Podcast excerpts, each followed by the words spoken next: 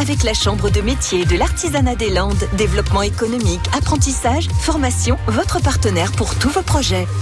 Fleurs et Tentations. Un jour, une entreprise Fleurs et Tentations, c'est le nom que Nelly Jou a donné à sa boutique de fleurs à Assouston.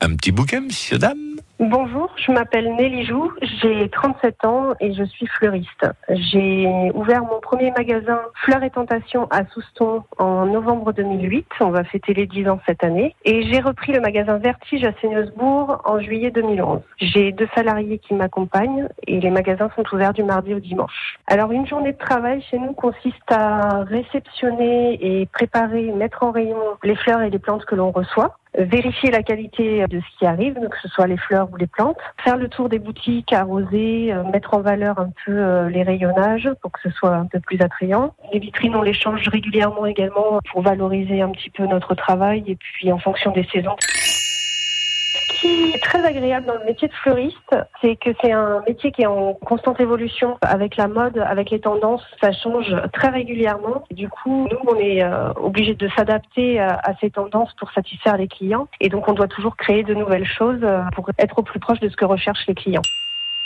Mes futurs projets sont de renouveler mon véhicule de livraison et les objectifs euh, sont de maintenir le cap sur les deux magasins pour que ce soit périn